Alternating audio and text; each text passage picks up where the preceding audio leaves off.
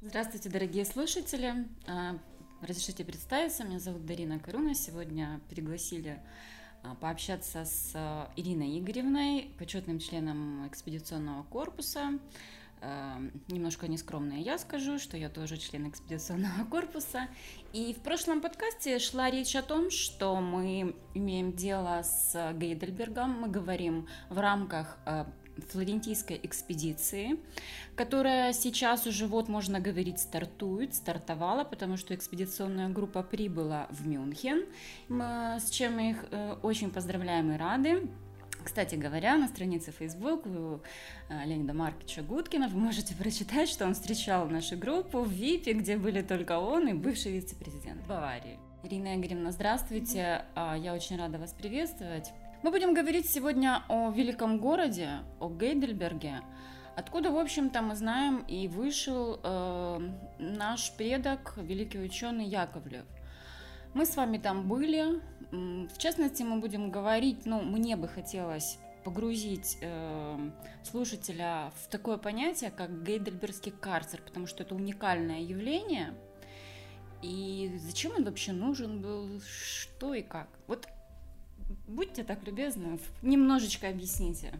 Еще раз добрый день всем. А, действительно, Гейдельберг это город, с одной стороны, великий, а с другой стороны, он такой, знаете, тихий, таинственный. Ну, вы это точно знаете, без излишних скромностей. Наш экспедиционный корпус неединократно был в Гейдельберге. А, мне повезло, э, я была в одной из первых экспедиций. И я могу сказать, что лично на меня а, вот я вообще, конечно, особо впечатлительная, да, но вот в плане всего именно Гильдельбергский университет имени Карла Руприхта, да, и Гильдельбергский карцер, вот это были две величины, которые меня просто сразили на повал, и даже не сколько своим архитектурным каким-то наследием и величием, да, а в плане того, какую роль они вообще сыграли для истории Европы. Казалось бы, Гейдельберг город небольшой, они вообще его сегодня называют студенческим городом, даже городком, хороший город, есть множество достопримечательностей, можно погулять, можно хорошо попить, можно хорошо попеть, там и концерты, и театральные выступления, свыше 11 старейших театров расположены там, один из крупнейших вузов, который непосредственно функционирует с 15 века, но есть и загадки. Вот, например, никто не может объяснить, зачем карцер. Вот представьте себе, что есть университет, в котором э, более пяти, ну вот если на 18 век смотреть, более пяти крупнейших корпусов, и там зачем-то стоит такой себе невысокий, в несколько этажей, невзрачный карцер, куда отправляли самых, так сказать, злостных, ненавистных нарушителей дисциплины и научного порядка студентов. Для меня это было огромным открытием, что оказывается даже в университете есть место, куда изолируют особых людей, да, что и это карцер. И вот, знаете, мы были там, когда на экскурсии, а, она была очень короткая, нам просто объяснили, рассказали, что вот он есть, и, собственно, больше ничего. А, мы, конечно, очень сильно обрадовались, стащили э, за честно заработанные деньги пару футболок, кучу всяких сувениров, но нам никто так и не смог ответить, в чем была цель создания этого карцера. Вот он просто был, он вот такой, весь разрисованный, пожалуйста, платите 2 евро на тот момент времени, заходите, смотрите, фотографируйте, что хотите. Вот что мне очень нравится вообще с точки зрения европейского подхода, там нет э, вот этой мелочности и нет... М- препятствования научной и журналистской деятельности. То есть ты свободно можешь снимать, свободно можешь ходить с фотокамерой, и с фотоаппаратом, и видео фиксировать, да. И мы отсняли весь Гейдельбергский карцер – у нас вообще на тот момент времени в первой экспедиции стояла очень интересная задача. А, Олег Викторович Мальцев, академик а, и руководитель экспедиционного корпуса, всем членам экспедиционной группы тогда поставил задачи. Мы все снимали что-то разное. А, кто-то снимал композиции, кто-то снимал гербы, кто-то снимал экслибрисы. То есть каждый занимался своим направлением. Моя задача была именно композиционных срезов. Короче, зачем это все делалось? Олег Викторович как раз и ломал вот эту загадку, вскрывал загадку карцера. Зачем он нужен? И на тот момент времени мы вообще ничего не знали о терапии Яковлева. Безусловно, мы знали определенные ключевые вехи наших, про наших отцов-основателей, э, Григория Семеновича Попова, Алексея Самуиловича Яковлева, но какой-то терапию и, и тем более связи терапии с жизнью, с карцером, ну вообще не было ни у кого ни единой мысли. Я помню, вот ты заходишь на первый этаж, там такая лестница, и ты упираешься, и там есть много, конечно, символов, но мне очень нравится такой ярко-желто-синий, такой, знаете, даже навіть жовто-блакитный такой герб вот с крыльями и вот рыцарский шлем. И там написано – оставь надежду всяк сюда входящий. Да, да, это один из любимых моих лозунгов в карцере. Да, то есть кто-то сильно потрудился и так, видимо, любил божественную комедию из, и изречения Данте Алигьери, да, что он, он сразу предупредил, что те, кто хотят причаститься и стать частью ордена Карцерония, они должны оставить все, что было в их жизни на этот момент времени.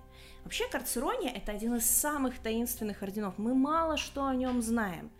Гейдельберг это вот место сосредоточения множества студенческих организаций, студенческих сообществ и орденов в том числе. Э, для вас не секрет, и э, я думаю, сегодня многие, кому интересует эта тема, тоже могут для себя открыть эти вещи, что в Гейдельберге существует очень такая длительная традиция э, существования студенческих организаций. Ну, вот я могу вам сказать так, что когда я была, это mm-hmm. была вторая рейнская экспедиция, в общем-то, и, собственно говоря, целью было исследование этих студенческих орденов, как mm-hmm. потому что пред, этому предшествовала предварительная работа, и мы выяснили, безусловно, с э, Олег Викторович э, показал, подсказал, да, и мы начали в этом направлении работать, что Гейдельберг и ну, Германия, земли состоят из братств, орденов, землячеств и так далее. И это не просто общество, это не просто сборище каких-то студентов, то есть это э, э, объединение, имеющее определенную цель. То есть там ковался настоящий, не побоюсь этого слова, мужчина и рыцарь. То есть все начиналось с так называемого мензурного фехтования. Это было обязательным. То есть, если вы сегодня в Википедию э, заглянете, то вы увидите, что на сегодня произошла некоторая трансформация, и в каких-то студенческих... Да, кстати, они же до сих пор существуют. Конечно, это, это все же... 32 существуют да, сегодня. это же не когда-то было, оно и по сей день. Да. Я лично своими глазами видела, как э, в Гейдельберге шли, шла церемония простите, одежды такие же точно, как и в прошлом 200-300 лет назад, 200-300 да, лет да, назад, да. Традицию. И цвета, то есть это абсолютно все живет по сей день. Так вот, э, мы точно можем говорить, что образование вот этих студенческих орденов начиналось, брало свой исток с э, закрытых фехтовальных клубов.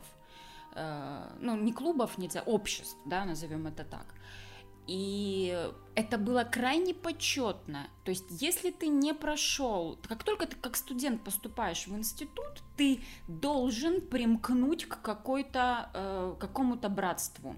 Тебя должны сначала проверить, тебя должны провести через э, кучу испытаний. То есть вот этот шрам, то есть э, если вы посмотрите на фотографии старинные, там военного времени, э, руководство той же Германии, вы увидите много людей, у которых огромный шрам на лице.